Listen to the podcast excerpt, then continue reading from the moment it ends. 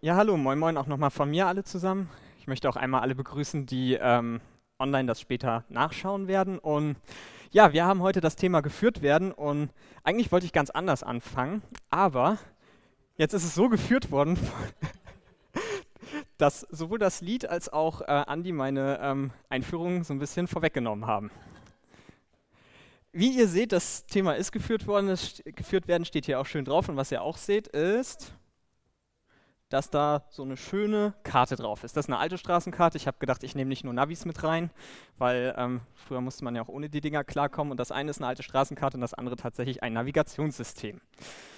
Und ähm, ja, was hat das mit unserem Thema zu tun? Geführt worden, geführt werden. Andi hat es irgendwie schon so ein bisschen angedeutet. Ähm, Straßenkarten und Navigationssysteme sind Werkzeuge, mit denen wir uns führen lassen, womit wir Wege finden die wir selber nicht kennen.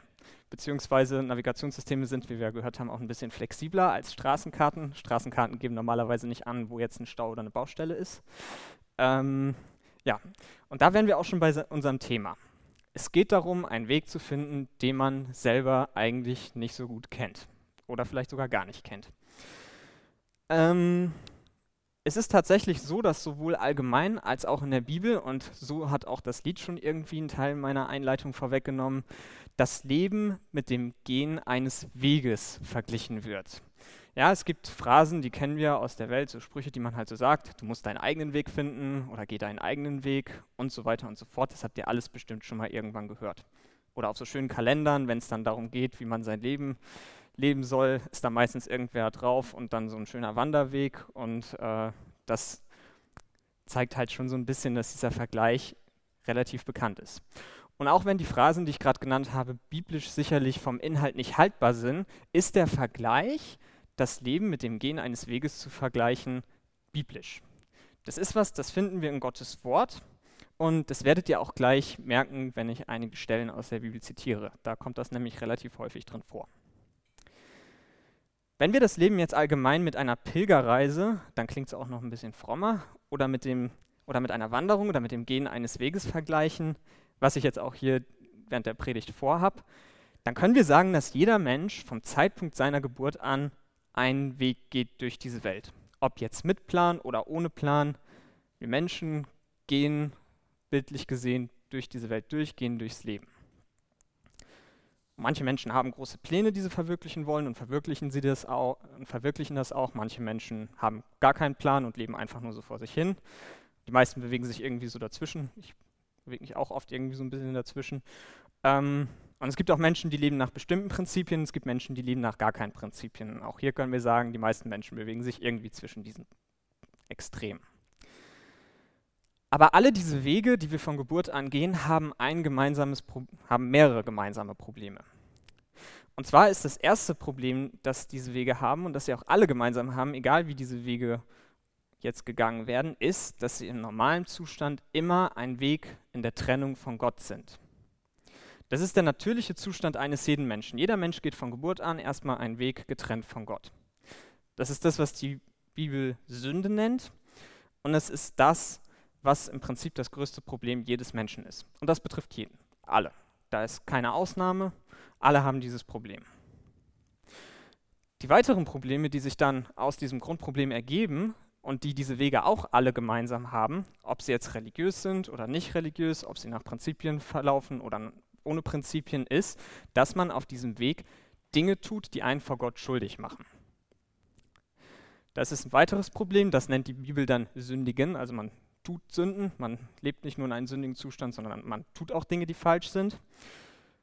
Und die letzte Konsequenz und das dritte gemeinsame Problem, das wir alle, Men das alle Menschen von Geburt an haben, ist, dass alle diese Wege, egal ob religiös, egal ob nicht religiös, egal ob mit Prinzipien oder ohne Prinzipien oder auch zwischendrin, dass die alle immer auf die gleiche Art und Weise enden. Und auf eine ziemlich dramatische Art und Weise. Alle diese Wege enden, weil sie in der Trennung von Gott sind und weil man auf, diese, auf diesem Weg Dinge tut, die einen vor Gott schuldig machen, enden im ewigen Gericht. Das nennt die Bibel dann ähm, Hölle, das bedeutet die ewige Trennung von Gott und bedeutet im Prinzip auf Ewigkeit verloren zu sein. Und das ist praktisch der jeder normale Mensch, jeder, der geboren wird, ist in diesem Zustand. solange er nicht gerettet wird.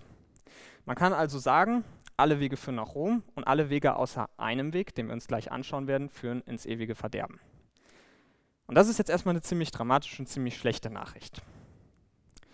Es gibt aber auch eine gute Nachricht. Und die gute Nachricht ist, auch wenn wir Menschen alle eigentlich von Geburt an einen Weg gehen, der getrennt von Gott ist und der uns schuldig macht vor Gott, dass Gott nicht möchte, dass wir verloren gehen. Gott möchte nicht, dass wir im ewigen, in der ewigen Verdammnis landen.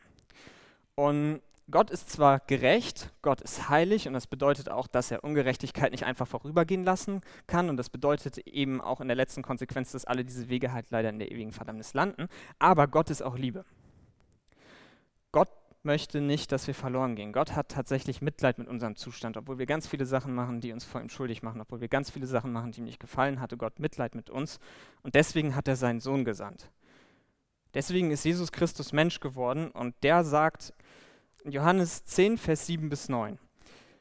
Jesus sprach nun wiederum zu ihnen, Wahrlich, wahrlich, ich sage euch, ich bin die Tür der Schafe, alle, die irgend vor mir gekommen sind, Diebe und Räuber. Aber die Schafe hörten nicht auf sie. Ich bin die Tür, wenn jemand durch mich eingeht, so wird er errettet werden und wird ein- und ausgehen und Weide finden. Der Herr sagt, dass er wenn man durch ihn eingeht, dass man errettet wird. Er vergleicht sich hier mit einer Tür. Und was er damit konkret meint, ist folgendes.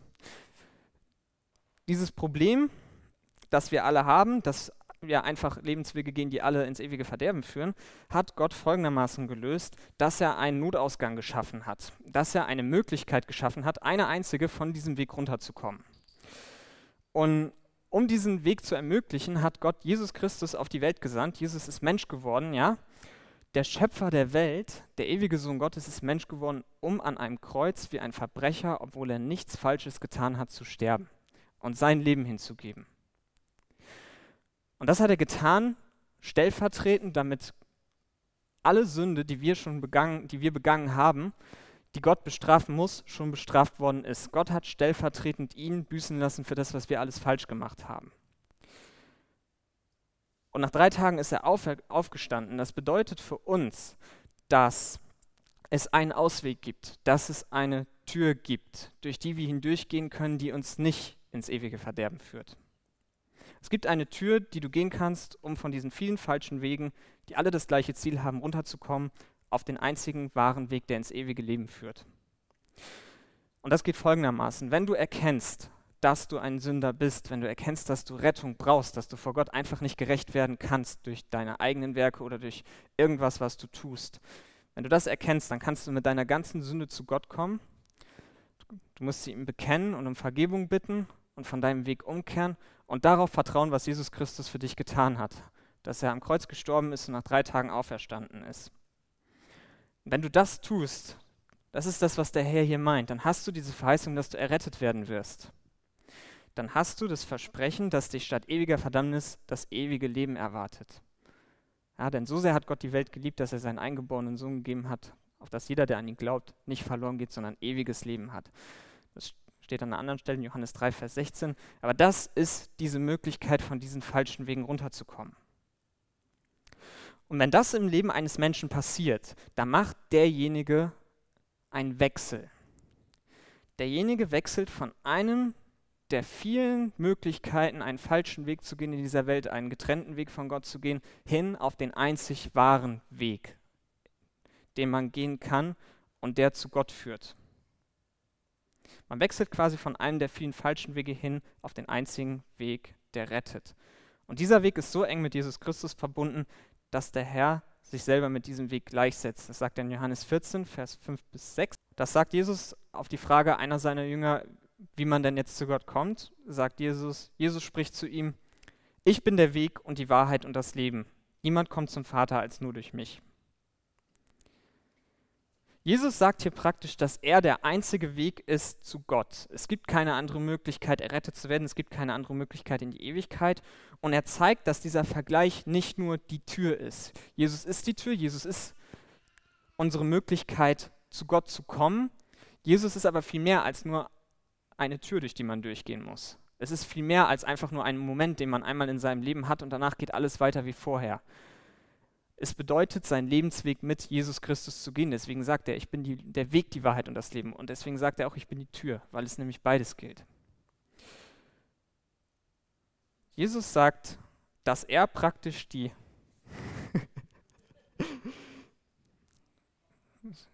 Jesus sagt, dass er praktisch die einzige Basis für einen Lebensweg von einem Menschen ist, der das Ziel hat, zu Gott zu kommen. Das bedeutet, dass man durch diese Tür hindurchgehen muss, indem man zu Jesus umkehrt. Und auf der anderen Seite, dass man ihm dann sein Leben übergibt und dann das Leben mit ihm lebt, dass man auf diesen neuen Lebensweg wechselt. Und das ist die Basis eines Lebens, jeden Lebensweg als Christ. Das ist das, was einen errettet. Das ist die Basis. Der Glaube an Jesus Christus, die Umkehr, die Buße nennt die Bibel das, hin zu Jesus. Und ohne diese Basis macht alles, was ab jetzt kommt, keinen Sinn. Wenn du diese Basis nicht hast, dann bringt es nichts, wenn du versuchst, irgendwie christlich zu leben. Dann führt es trotzdem ans gleiche Ziel, nämlich an das, wohin die anderen Wege auch alle führen. Du musst, wenn du errettet werden willst, zu Jesus umkehren. Du musst es glauben, du musst ihm vertrauen. Und alles, was jetzt kommt, macht nur dann Sinn, wenn man diesen Schritt schon gegangen ist. Denn heute soll es den Rest der Predigt darum gehen, wie man diesen Lebensweg mit Jesus geht. Wie man diesen Lebensweg, den man neu beschritten hat, wenn man zu Jesus umkehrt, wie man sich auf diesem Weg führen lässt. Daher der Titel geführt werden. Denn auch wenn man sich bekehrt hat und auch wenn das Ziel des Lebens klar ist, nämlich die Ewigkeit bei Gott, muss man ja jetzt trotzdem irgendwie wissen, wie man sich in der Welt verhält, wie man hier in einer von Gott getrennten Welt seinen Weg geht, so dass er Gott gefällt, so dass er korrekt ist, so dass er nicht in der Trennung von Gott ist. Und in meiner alten Gemeinde, ähm, ich komme ursprünglich aus Bremen, da gab es einen sehr interessanten Vergleich. Der wurde zwar in einem etwas anderen Zusammenhang gebracht, aber ich finde, der passt hier auch. Und zwar kam folgender Vergleich. Man stellt sich vor, man stellt, steht eben auf so, einem, so einer Erhöhung und man weiß, dass das Ziel da oben liegt. Da hinten auf der Bergspitze, man weiß, man muss dahin. Aber um dahin zu kommen, muss man den Weg durch dieses Tal da unten durchgehen. Da ist ein Fluss, da sind viele Bäume und den Weg dahin, den sieht man irgendwie nicht so richtig. Also das Ziel ist klar. Man weiß auch, dass der Herr, der Herr hat auch versprochen, dass er uns ans Ziel bringt, wenn wir ihm vertrauen. Aber man muss diesen Weg irgendwie gehen. Und so ist es tatsächlich so, dass man auch als Christ in dieser Welt ja irgendwie Entscheidungen in seinem Leben treffen muss. Das betrifft so die allgemeinen Dinge des Lebens. Wenn man sich relativ früh bekehrt, dann steht auch irgendwann die Frage an, welche Ausbildung mache ich? Wo ziehe ich später hin? Welchen Partner wähle ich? Wie ähm, verhalte ich mich in Bezug auf meine Mitmenschen? Wie verhalte ich mich in der Gemeinde? Und wie lebe ich mein Leben mit Gott? Und das sind alles Dinge, die uns auf diesem Weg begegnen und wo wir uns ja gerne, wenn wir ähm, zu Gott gehören, auch führen lassen wollen. Und wie wir das machen können, was ja auch eine sehr große Herausforderung sein kann, darum geht es dann heute. Und wir haben ja am Anfang schon äh, sehr ausgiebig über Landkarten und Navigationssysteme gesprochen. Wir haben auch unsere Landkarte. Ähm, wir haben Gottes Wort, wir haben die Bibel. Und darin hat Gott uns offenbart, wie er auf dieses Gelände, über das wir gehen müssen, das ist jetzt ein Vergleich für die Welt, in der wir leben, wie er dieses Gelände sieht und wie wir mit den verschiedenen Herausforderungen umgehen sollen, die uns in, auf diesem Gelände, auf diesem Weg begegnen.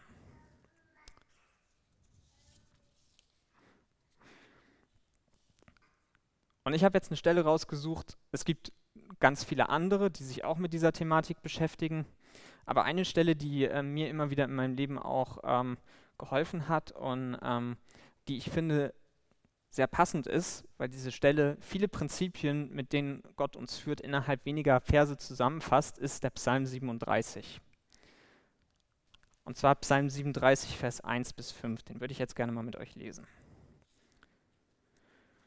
Von David. Erzürne dich nicht über die Übeltäter, beneide nicht die, die Unrecht tun. Denn wie das Gras werden sie vergehen und wie das grüne Kraut verwelken. Vertraue auf den Herrn und tue Gutes. Wohne im Land und weide dich an Treue. Und ergötze bzw. erfreue dich an dem Herrn. So wird er dir geben die Bitten deines Herzens. Befiehl den Herrn deinen Weg und vertraue auf ihn, und er wird handeln. Wie gesagt, ich finde diesen Psalm so extrem passend, weil er allgemeine Prinzipien zeigt. Es ist jetzt keine eins zu eins Anweisung, wie man jetzt in bestimmten Situationen handelt, sondern es fasst die Prinzipien, nach denen Gott uns führen möchte, zusammen. Und das Erste, was man aus diesem Psalm schließen kann, was da gar nicht so direkt drin steht, ist überhaupt erstmal die Tatsache, dass Gott uns führen möchte. Das klingt vielleicht jetzt erstmal selbstverständlich, ist es aber, finde ich, nicht, weil ähm, woher soll man denn wissen, ob Gott einen überhaupt führen möchte? Und hier haben wir tatsächlich nochmal einen Psalm, der uns sagt, dass wir Gott unseren Weg anbefehlen sollen, dass wir Gott vertrauen sollen und dass er uns auch führen möchte. Gottes Anliegen ist es, dass es ist es nicht, dass wir einfach ziellos durch die Gegend irren und irgendwas machen, sondern Gott möchte uns führen. Allerdings ist diese Führung nicht bedingungslos. Es ist nicht so, dass man einfach tun kann, was man will und so vor sich hinleben kann und dann hat man das Versprechen, dass Gott einen führt. Gott hat Verheißung für den Fall gegeben, dass wir bestimmte Bedingungen erfüllen, damit er uns führt. Ja, das heißt nicht, dass Gott äh, nicht auch führt, wenn wir machen, was wir wollen. Gott ist souverän, Gott führt auch die Geschicke der Welt, die äh, komplett von ihm unabhängig leben. Also Gott führt alles irgendwie. Aber konkret im Leben Führung zu übernehmen, um uns den richtigen Weg zu weisen, das hat Gott nur versprochen, wenn bestimmte Bedingungen erfüllt sind. Und diese Bedingungen stehen hier in dem Psalm, die würde ich mir gerne mit euch anschauen. Und zwar ähm, habe ich dazu hier mal ein bisschen was markiert. Und zwar in Gelb Sachen, die wir nicht machen sollen, in Grün Sachen, die wir machen sollen und in Blau die Verheißung, die Gott gegeben hat. Und fangen wir direkt mal an mit, dem, mit der ersten Bedingung. Als erstes steht, was wir nicht tun sollen. Wir sollen uns nicht über die Bosheit von Übeltätern aufregen und sie beneiden. Klingt relativ einfach, so einfach finde ich das aber persönlich gar nicht ich weiß nicht, vielleicht kennt ihr die Situation, ähm, wenn ihr als Christ in der Welt unterwegs seid, dann wisst ihr, dass wir schon bestimmte Maßstäbe haben, nach denen wir handeln sollen und dass das das Leben durchaus mal komplizierter machen kann. Und dann kann es passieren, dass wenn man sieht, dass andere Leute nicht so ein kompliziertes Leben haben oder nicht so kompliziert ihre Entscheidungen treffen, weil sie halt nicht mit Gott unterwegs sind, sondern machen, was sie wollen, dann kann das unter Umständen, ich habe das selber auch schon erlebt, dazu führen, dass man sie beneidet und sich fragt, warum muss ich jetzt mich schon wieder so verhalten, nur weil ich Christ bin? Warum ist das jetzt bei mir wieder alles komplizierter? Oder sich einfach darüber aufzuregen. Das ist auch eine Spezialität von mir, Leute, die sich oft mit mir unterhalten, besonders über bestimmte Themen der Bibelkritik oder so, die können das nachvollziehen. Ähm, da regt man sich leicht auf, wenn man sieht, was Leute zum Beispiel über Gott schreiben in säkularen Zeitungen oder bestimmten anderen Medien. Und also ich will mich da überhaupt nicht von freisprechen, ich kenne das Problem total, aber hier steht, wir sollen das nicht machen. Wir sollen uns nicht darüber aufregen, dass andere irgendwas falsch machen und wir sollen sie schon gar nicht beneiden. Stattdessen sollen wir in grün zusammengefasst Gott vertrauen. Das steht hier sogar zweimal. Ne, vertraue auf den Herrn und dann befehl dem Herrn deinen Weg und vertraue auf ihn. Also wir sollen Gott vertrauen wir sollen Gutes tun, wir sollen in Anführungszeichen im Land leben, was das heißt, das schauen wir uns gleich an, und uns an dem Herrn erfreuen und ihm unseren Weg anbefehlen. Und ich hatte das ja eben schon so ein bisschen angedeutet, das sind jetzt keine konkreten Anweisungen, wie handle ich jetzt, wenn ich jetzt vor folgender Fragestellung stehe, welchen Job wähle ich. Sondern es sind Prinzipien. Und wir können aber so ein bisschen schauen, was diese Kon Prinzipien konkret meinen. Und dazu würde ich mir gerne das schwierigste von allen anschauen, nämlich dass die Bedingung wohne im Land. Und eigentlich macht das ja erstmal gefühlt am wenigsten Sinn. Man kann jetzt diesen Bibeltext völlig ohne Kontext lesen und fragen, welches Land denn? Deutschland, Irland, England, Russland? Welches Land? Schleswig-Holstein, genau, Frank hat es gesagt. Das meint es, glaube ich, nicht. Es steht im Alten Testament, es ist ein Psalm von David. Und äh, das heißt, es ist ein Psalm, der in erster Linie, bevor wir das auf uns anwenden, müssen wir erstmal gucken, an wen der überhaupt gerichtet ist. Und er ist von einem Israeliten geschrieben für Israeliten. Und was der Psalm meint, ist, wohne im Land Israel. Beziehungsweise im von Gott verheißenen Land Kanaan. Und diese Aufforderung macht tatsächlich sehr viel Sinn, wenn wir uns so ein bisschen einen kurzen Abriss der Geschichte von Israel anschauen. Denn Gott hat sie aus Ägypten aus der Sklaverei rausgeführt das hat er nach mehreren Wundern geschafft, aber innerhalb von einem Tag. Innerhalb von einem Tag ist das ganze Volk aus dem Land rausgekommen. Um das Volk ins Land Israel, ins Land Kanaan reinzukriegen, hat es mehr als 40 Jahre gedauert. Warum? Weil nachdem das Volk nach mehreren Wochen dann schließlich angekommen ist oder nach mehreren Monaten, sich das Volk geweigert hat, ins Land reinzugehen. Das Volk hat sich geweigert, ins Land Israel einzuziehen und deswegen hat Gott sie nochmal 40 Jahre durch die Wüste irren lassen. Und nachdem das Volk dann nach 40 Jahren dann doch ins Land reingehen sollte, haben zweieinhalb Stämme sich geweigert, ins Land reinzugehen. Die haben dann östlich vom Jordan einfach ihr eigenes Ding gemacht. Zwar immer noch zugehörig zu Israel, aber sie wollten nicht ins Land rein. Und die Israeliten haben es versäumt, das Land komplett zu erobern. Das heißt, die Aufforderung, wohne im Land, macht hier durchaus Sinn. Aber was heißt das jetzt für uns? Also die Aufforderung ist nicht, zieht jetzt alle nach Israel. Bitte versteht mich da jetzt nicht falsch. Sondern für uns hat das eine geistliche Bedeutung.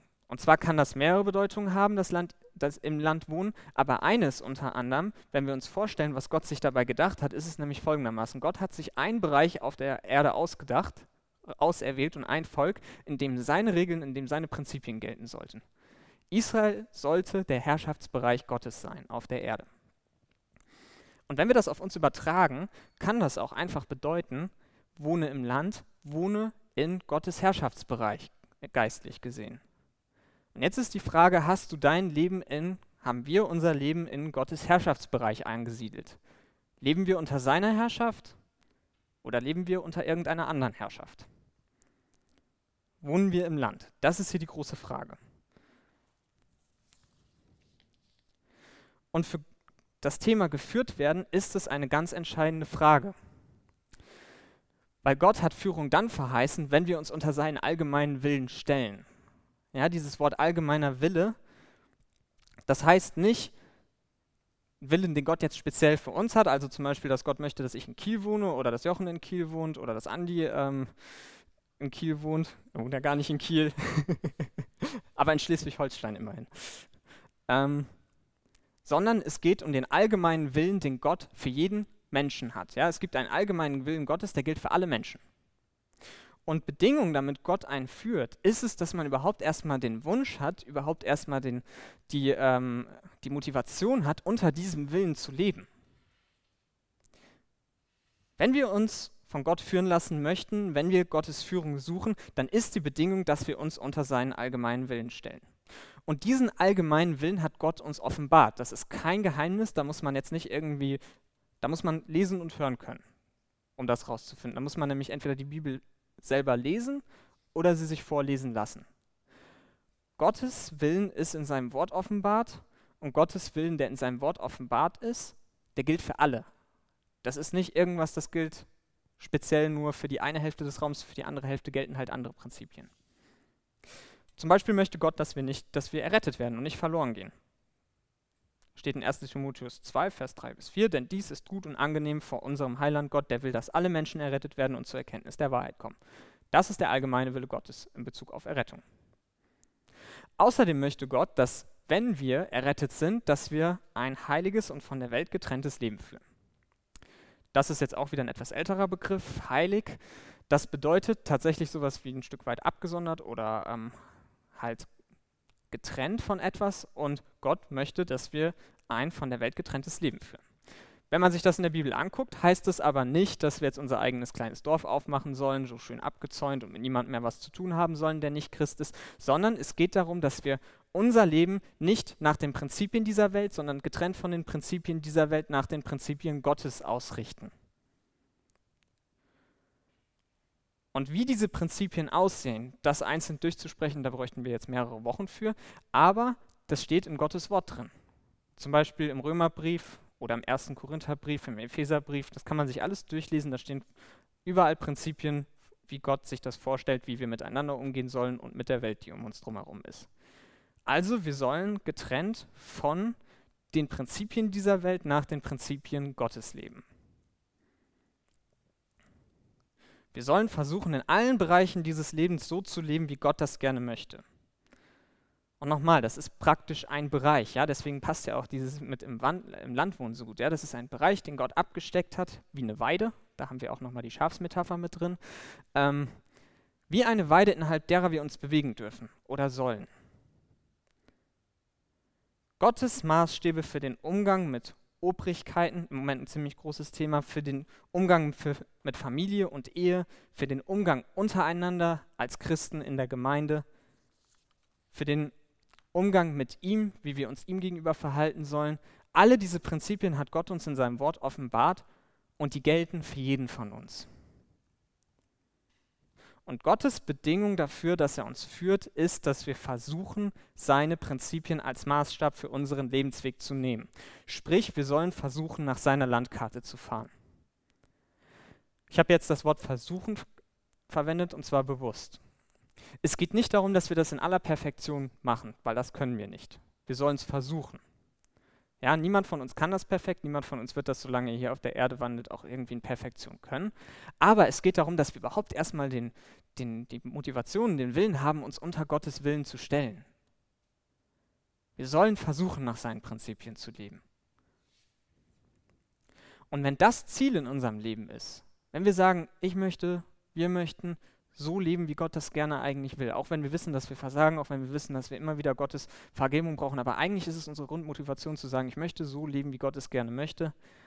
Dann hat Gott uns verheißen, dass er uns die Bitten unseres Herzens gibt und, und handeln wird. Das sind die beiden Verheißungen, die Gott in diesem Psalm gibt. Und diese Verheißungen sind wichtig. Denn wenn du die Bibel liest und Gottes Maßstäbe kennenlernst, wirst du merken, dass es eben Prinzipien sind und keine eins zu eins Anleitung, wie lebe ich. Bestes Beispiel ist zum Beispiel der Beruf, die Berufswahl. In der Bibel steht, wie soll ich arbeiten, wie soll ich mich gegenüber meinem Chef verhalten, beziehungsweise damals war es noch ein bisschen anders, da war das mit Sklavereien so, wie soll man sich gegenüber seinem Herrn verhalten, aber das können wir auch übertragen auf, wie soll ich mich meinem Chef gegenüber verhalten. Das steht in der Bibel. Da steht aber nicht drin, du sollst jetzt Lehrer werden, du sollst jetzt Arzt werden, du sollst jetzt Schreinermeister werden. Oder sämtliche anderen Berufe. Nur sollte der Beruf, den man halt dann wählt, nicht gegen Gottes Prinzipien verstoßen. Also wenn es dein Beruf ist, beinhaltet, professionelle Leute zu betrügen, dann solltest du vielleicht nicht diesen Beruf wählen. Aber es steht nicht drin, welchen Beruf man jetzt exakt wählen muss.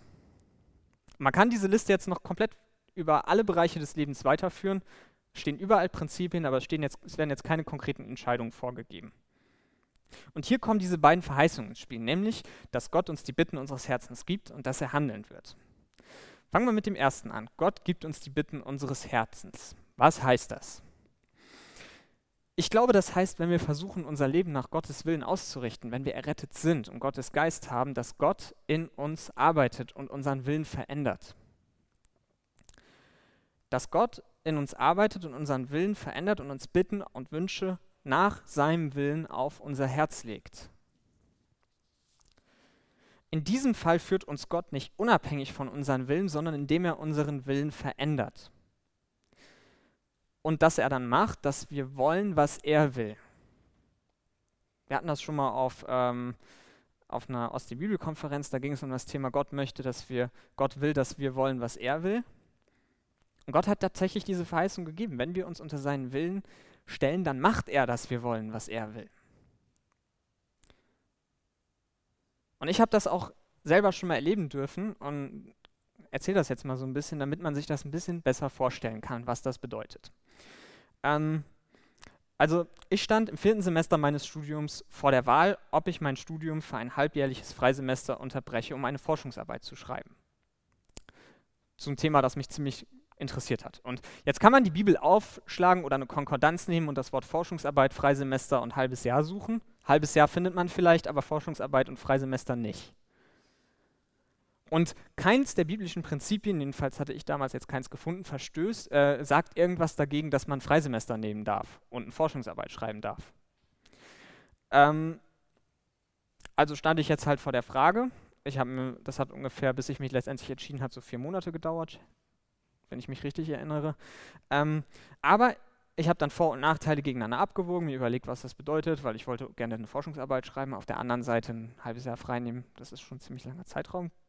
Und ähm, ich habe das dann Gott im Gebet anbefohlen. Ich habe Gott dann gesagt, er soll mir helfen, die Entscheidung zu treffen, was ich da machen soll. Und ich hatte, ich bin nicht immer so fromm, aber in dem Moment habe ich wirklich einfach mal die Einstellung gehabt,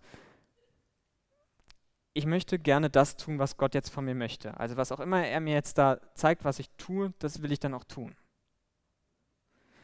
Und es sind jetzt nicht irgendwelche Sachen vom Himmel gefallen, die mir gesagt haben, du darfst das jetzt machen oder du darfst es nicht machen. Ich habe mit vielen habe mit vielen Leuten Gespräche geführt ich, und keiner hat mir irgendwie gesagt, ich soll das jetzt nicht machen, soweit ich mich daran erinnern kann. Ähm, aber es hat sich trotzdem über den Zeitraum was verändert.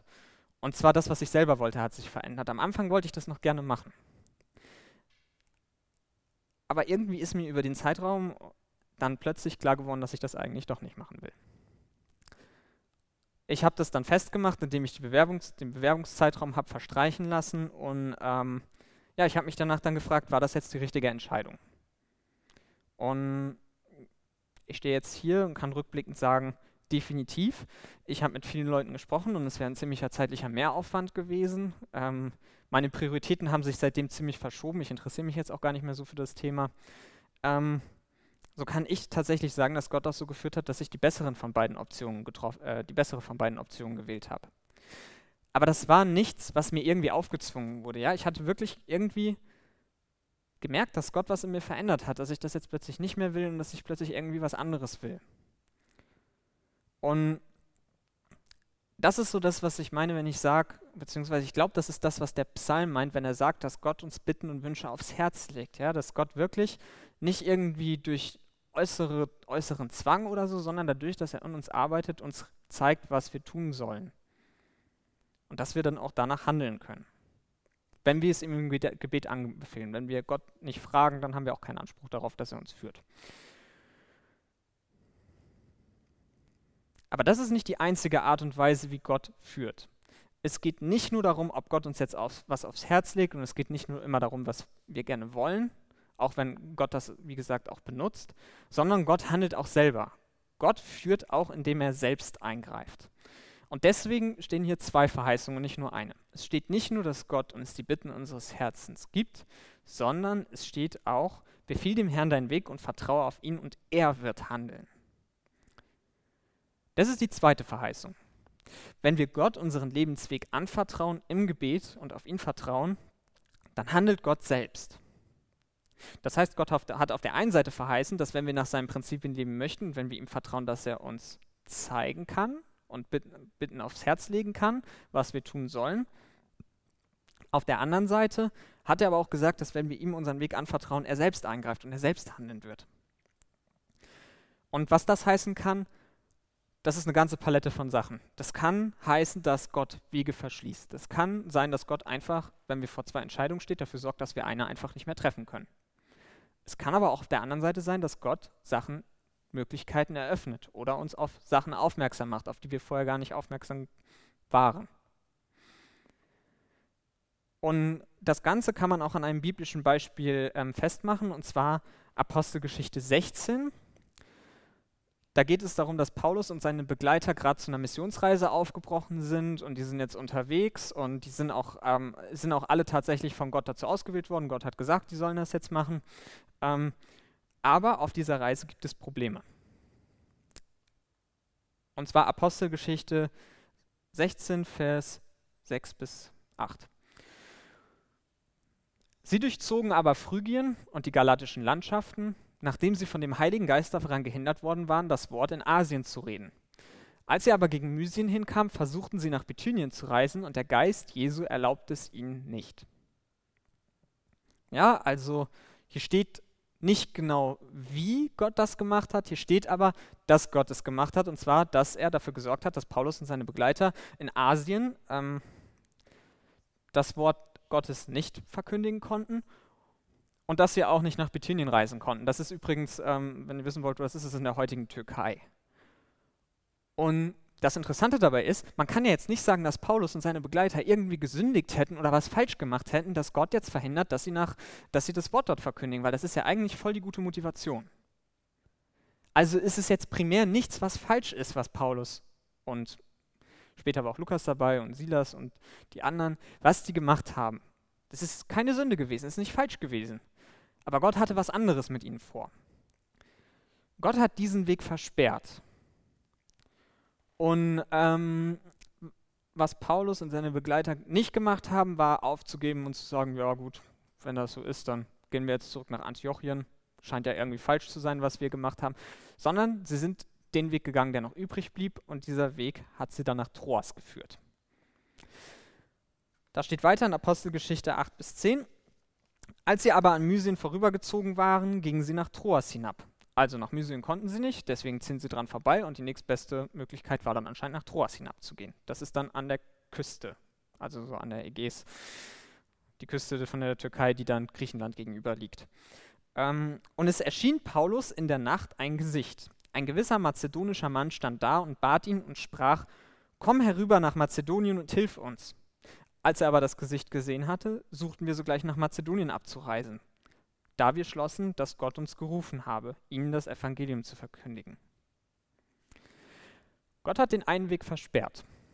Und Gott hat nicht mal einfach dann direkt einen neuen Weg eröffnet, sondern das hat seine Zeit gedauert. Sie sind, mussten bis nach Troas runterziehen und da hat Gott dann gezeigt, wie es weitergehen sollte. Gott hat ihnen ähm, ein sogenanntes Gesicht, man könnte auch eine Vision sagen, gezeigt, also Paulus, wo ein mazedonischer Mann stand. Ähm, Mazedonien, das ist heute ein eigenes Land, aber früher war das Teil vom Kulturraum Griechenland, das war so nördlich, ähm, im nördlichen Bereich von Griechenland und hat praktisch dafür gesorgt, dass Paulus und seine Begleiter, die mussten dann auch noch den Schluss ziehen, also es war nicht so, dass dann ein Brief kam und sagt, stand lieber Paulus, bitte zieh mal nach Mazedonien, sondern die mussten auch sich überlegen, okay, was ist, was kann das jetzt heißen, was soll das bedeuten, also sie mussten auch selber so ein bisschen ihre, ihr Gehirn bemühen. Ähm, aber sie haben dann den Schluss gezogen, dass sie nach Griechenland ziehen sollten, nach Mazedonien. Und das ist eine ziemlich dramatische Geschichte, weil tatsächlich so das Evangelium nach Europa gekommen ist. Mazedonien ist der erste Bereich, in dem Paulus gewesen ist und das Evangelium verkündigt hat, der in Europa lag. Und so hat Gott dafür, dafür gesorgt, dass er einen Weg versperrt hat, oder beziehungsweise zwei Wege, war ja Asien und Bithynien, zwei Wege versperrt hat, Paulus und seine Begleiter dann einfach weitergegangen sind und Gott dann nach einiger Zeit offenbart hat, wie es weitergehen soll. Und ich finde, das kann einem Mut machen. Das kann einen Mut machen in Bezug auf viele Entscheidungen, die wir in unserem Leben äh, treffen müssen und viele Situationen in unserem Leben, wo wir das Gefühl haben, dass es einfach nicht weitergeht.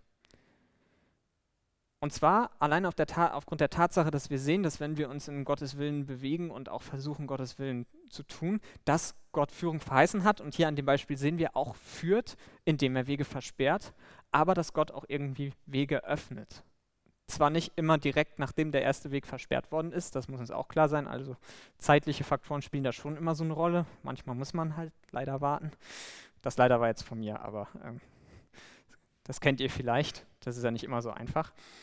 Ähm, aber wir sehen, dass tatsächlich dieser Spruch, wenn Gott irgendwo eine Tür zumacht, dann hat er irgendwo anders eine geöffnet.